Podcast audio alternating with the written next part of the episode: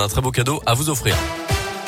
Colin Code, bonjour. Bonjour Mickaël, bonjour à tous. Et à la une de l'actualité aujourd'hui, une soirée qui restera malheureusement dans l'histoire de la Ligue 1. Lyon-Marseille, un duel de la 14e journée qui respirait le foot hier soir à l'OL Stadium et qui n'a finalement duré que quatre petites minutes. La faute à un jet de bouteille de la part d'un spectateur sur le Marseillais Dimitri Payet en tout début de match. Après le retour des joueurs au vestiaire, deux heures de discussion entre officiels. Décision a été prise de ne pas reprendre la partie. Pour le président de l'OL, le préfet, l'arbitre et le directeur départemental de la sécurité sécurité publique avait d'abord souhaité une reprise du match avant de faire volte-face. Écoutez la réaction du patron de l'OL, Jean-Michel Aulas.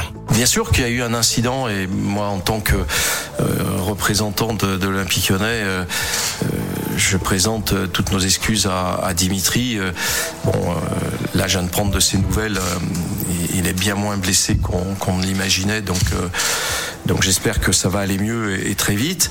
Donc voilà, donc on peut pas euh, imaginer euh, dans le contexte actuel que ça soit une mauvaise décision d'arrêter le match euh, à ce moment-là. Bon, c'est une bouteille d'eau qui va peut-être permettre de, de, prendre conscience qu'il y a encore d'autres décisions à prendre. À l'instant T, je ne vois pas lesquelles on peut prendre de plus parce que le, le stade était hyper sécurisé.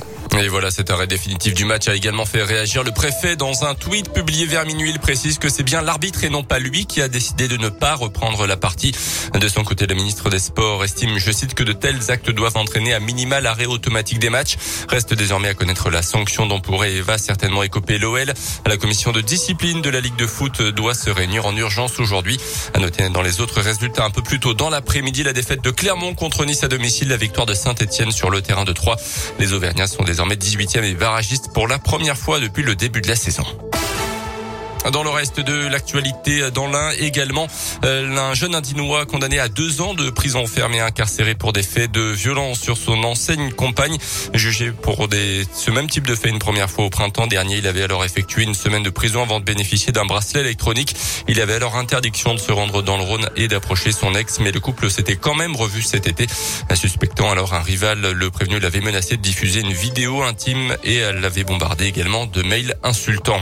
À noter le début d'un procès c'est à Lyon. Aujourd'hui, six personnes soupçonnées d'un braquage de fourgon en Suisse et arrêtées en 2017 en France. Euh, le butin exceptionnel avoisiné les 40 millions d'euros. La cinquième vague de l'épidémie de Covid progresse à un rythme fulgurant d'après le porte-parole du gouvernement. Le nombre de contaminations a augmenté de 82% en une semaine. Encore près de 20 000 nouveaux cas ce dimanche, plus de 8 000 patients à l'hôpital. En Martinique, un appel à la grève générale a été lancé pour dénoncer l'obligation vaccinale du personnel soignant et la hausse des prix euh, du carburant et du gaz. Euh, du côté de la Guadeloupe, le démantèlement des barrages bloquants a commencé, mais les violences se poursuivaient.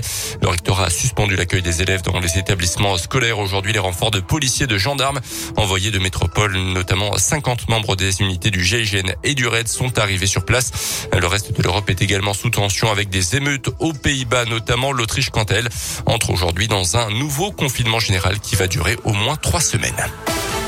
Et puis enfin, avis aux philatélistes, aux amateurs de timbres. Le timbre postal effigie de Valérie Giscard d'Estaing sort officiellement aujourd'hui. C'est une tradition pour les anciens présidents de la République quelques années après leur décès.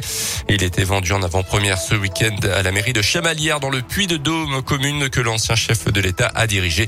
495 000 timbres ont pour l'instant été imprimés. Merci beaucoup, Colin Code. Dans un instant, Avamax.